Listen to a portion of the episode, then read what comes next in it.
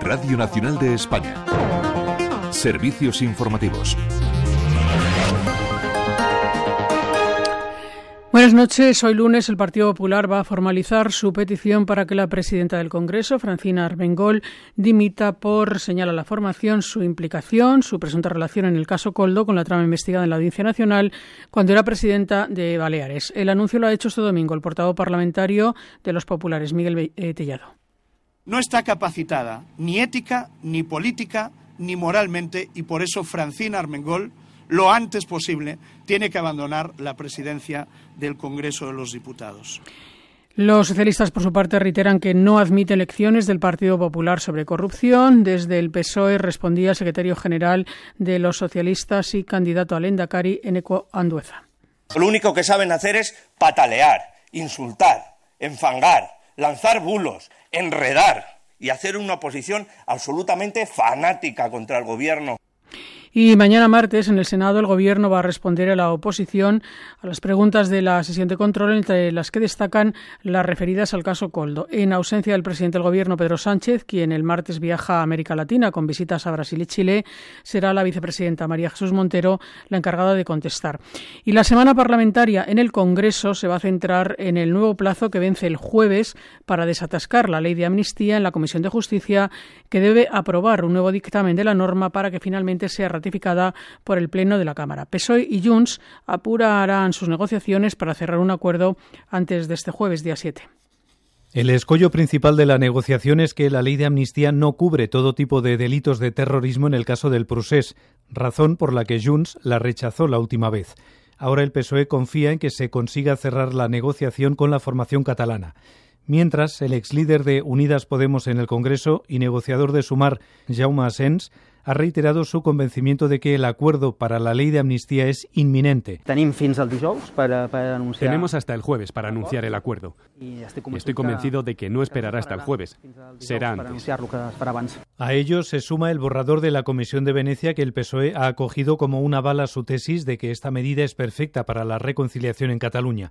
Junts no la ve con malos ojos porque dice que le da la razón en que la norma debe tener cobertura integral y desde el PP, sin embargo, su portavoz parlamentario, Miguel Tellado, les acusa de tergiversar el documento para sus propósitos y ha insistido en que la amnistía es inconstitucional e injusta. Del exterior, en Estados Unidos, el Tribunal Supremo va a publicar este lunes su decisión sobre la elegibilidad del expresidente Donald Trump para participar en los procesos de primarias en los que ha sido vetado.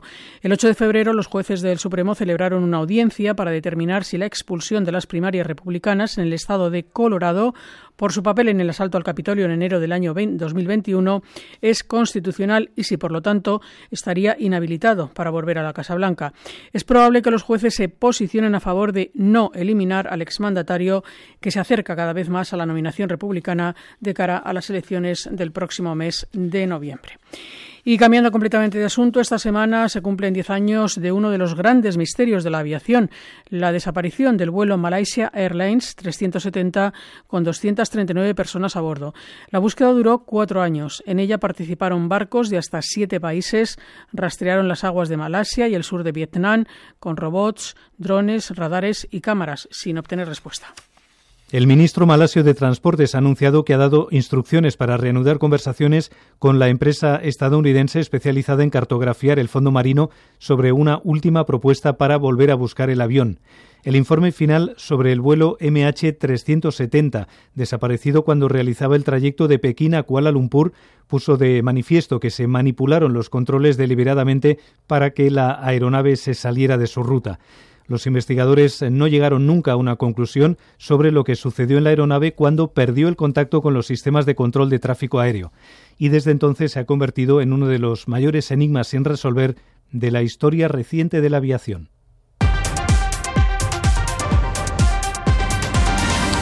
Terminamos con deportes. Este domingo nos deja dos medallas en los mundiales de atletismo y al Real Madrid más líder de la liga. Iván Manzano.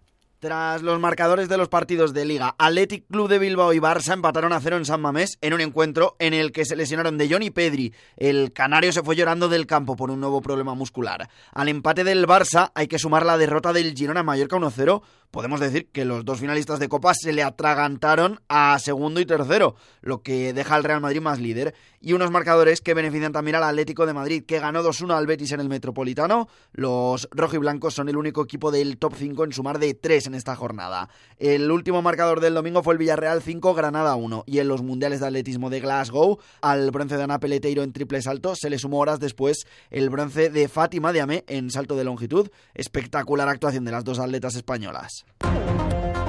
Radio Nacional de España.